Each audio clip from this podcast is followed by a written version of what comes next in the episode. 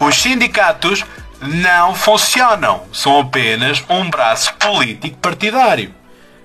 Será que é desta que a malta entende? É que, por estarmos nesta situação, portanto, a luta das várias classes já não fazem sentido, as greves estão desconfocadas, porque parece que ficámos todos suspensos.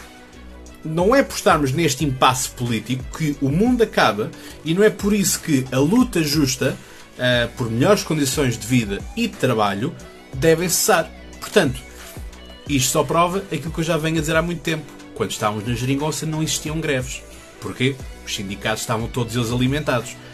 Agora, enfim, estão em risco de desaparecer e cortar as vasas, estrabucha um bocadinho. Mas agora, como também existe a possibilidade da esquerda poder ganhar votos com o fracasso do PS,